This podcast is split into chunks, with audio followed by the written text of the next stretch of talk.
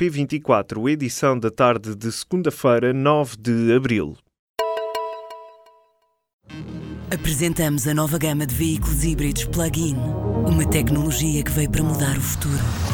BMW iPerformance.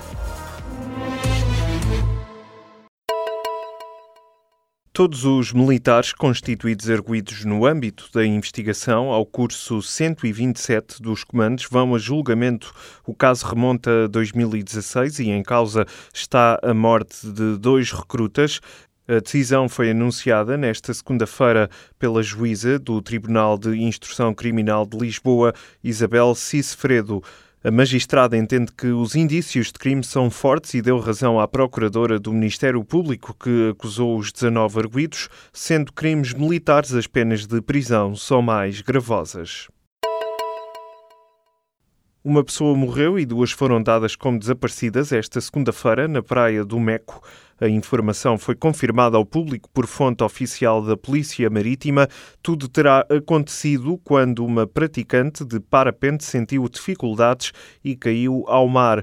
Dois homens tentaram depois socorrer a vítima, mas foram levados pela corrente. Uma das vítimas foi resgatada pelas equipas de socorro e submetida a manobras de reanimação, mas acabou por morrer. Um despiste de um autocarro perto de Nisa, no distrito de Porto Alegre, fez neste domingo um morto e mais de 30 feridos ligeiros.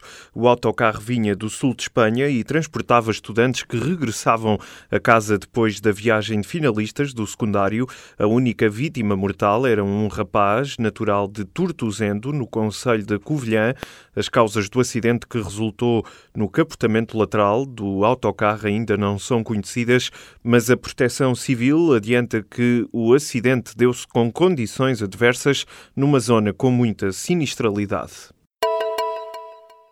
A Direção-Geral da Saúde revelou nesta segunda-feira que até ao momento foram confirmados 105 casos de sarampo em Portugal. Deste número, 99 dos doentes já estão curados, mas a DGS explica que ainda há 20 casos em investigação. A maioria dos casos tem ligação ao Hospital de Santo António do Porto.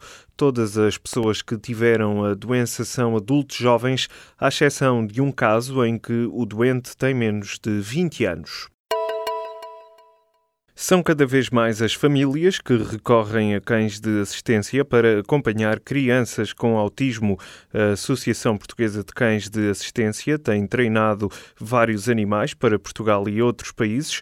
Ao público, o presidente da associação revelou que há 240 pedidos em lista de espera. Rui Alves explicou ainda que uma ida ao centro comercial com todos os estímulos visuais e sonoros pode ser muito difícil para uma criança com autismo, mas, segundo o responsável, um cão de assistência será uma espécie de porto seguro para aquela criança autista. O Ministro das Finanças avisa que Portugal tem de se preparar para o futuro e que não deve colocar em risco o sucesso até agora alcançado. Num artigo de opinião publicado pelo Público, Mário Centeno sustenta a evolução da economia portuguesa com vários indicadores económicos. O titular da pasta das Finanças garante que o maior crescimento das últimas décadas não foi feito à custa de cortes nos serviços públicos. O artigo de opinião de Mário Centeno pode ser lido na íntegra em público.pt. Em 19 anos, duplicou o número de alunos ciganos no ensino obrigatório. No ano letivo 2016-2017, havia pelo menos 11 mil crianças e jovens de etnia cigana matriculados nas escolas. Apesar dos números, o insucesso ainda marca a vida de muitos alunos de etnia cigana. Quase dois terços dos inscritos no segundo ciclo em 2016 já tinham chumbado alguma vez, como mostra de resto um estudo do Ministério da Educação que será divulgado na íntegra nesta segunda-feira. O Parlamento catalão marcou para a próxima sexta-feira uma sessão para investir Jordi Sánchez como presidente da região autónoma. Sanchez está em prisão preventiva e cabe agora ao juiz do Supremo Tribunal Espanhol autorizar o deputado a deslocar-se ao Parlamento de Barcelona. Segundo os jornais espanhóis, a sessão tem outras incógnitas. Não se sabe se Carlos Puigdemont e o deputado Tony Comín poderão votar. Uma base aérea síria localizada nos arredores de Homs foi atacada durante as primeiras horas da manhã desta segunda-feira.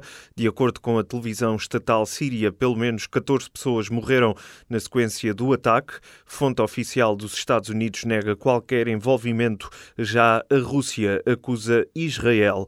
Este bombardeamento vem horas depois de Donald Trump ter avisado que haverá um preço alto a pagar pelas vidas das pessoas que morreram no ataque químico deste este sábado no bastião rebelde de Doma, nos arredores de Damasco. O presidente da mesa da Assembleia Geral do Sporting exige a demissão de Bruno de Carvalho da presidência do clube. Jaime Marta Soares, citado pela TSF, considera que com Bruno de Carvalho não há paz no clube. O presidente da mesa da Assembleia Geral entende que estão esgotadas as hipóteses da manutenção da atual presidência, explicando que os sócios deram o sinal. Entretanto, Bruno de Carvalho já respondeu, diz que é ele quem vai convocar uma Assembleia Assembleia Geral e existe também a demissão de Marta Soares. O Sporting entrou em campo neste domingo. Os Leões venceram o Passos de Ferreira por 2-0 num jogo em que foram audíveis as críticas dos adeptos ao presidente.